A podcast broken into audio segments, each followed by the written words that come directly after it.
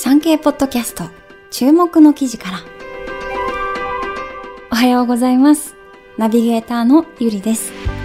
今月は4月22日のアースデーに向けて地球環境や SDGs に関する記事をお届けしていきます。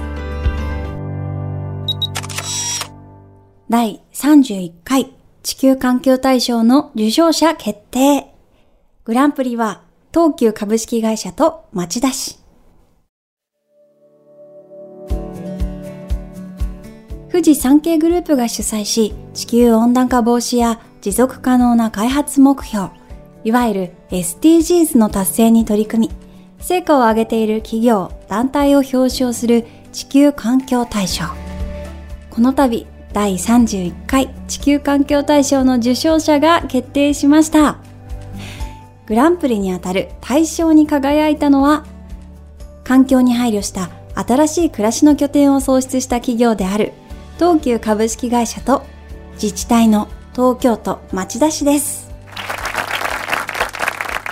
東急は令和元年、町田市と官民連携し、町全体に環境配慮を施した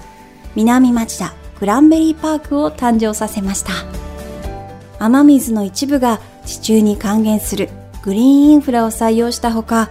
商業施設で一部に太陽光発電を取り入れるなどの取り組みを行ってきました。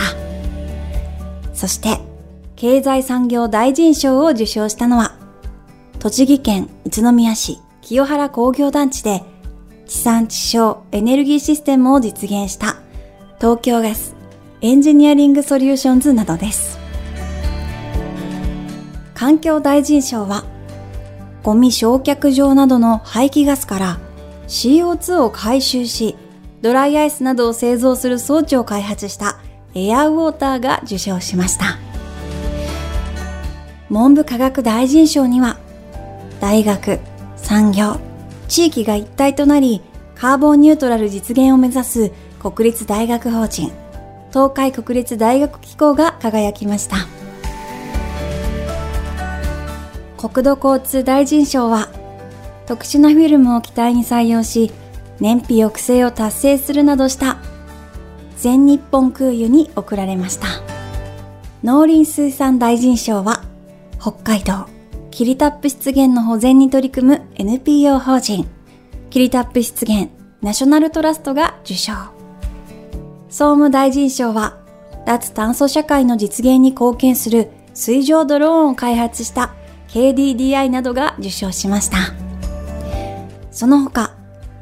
日本経済団体連合会会長賞は、食品物から電力を生み出す市川環境ホールディングスが受賞。日本商工会議所会頭賞には、使用済みカートリッジの資源循環に取り組んできたエコリカが選ばれました。そして、富士山系グループ賞は、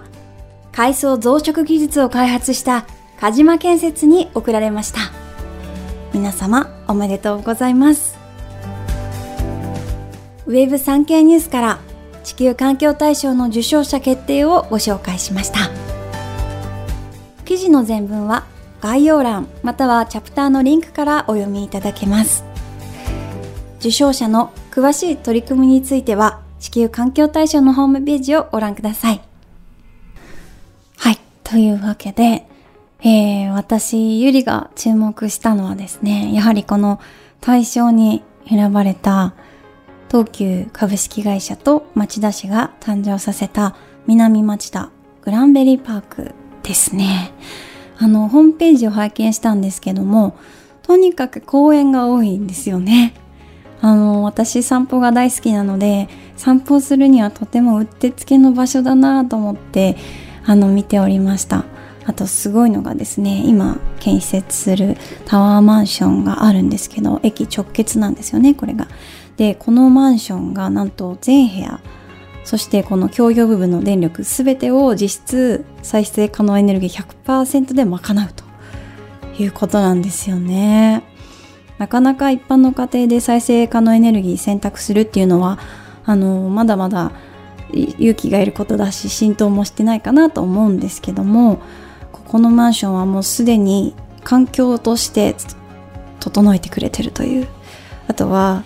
急速充電ができる充電設備があって電気自動車が乗りやすくなってたりとか本当にあの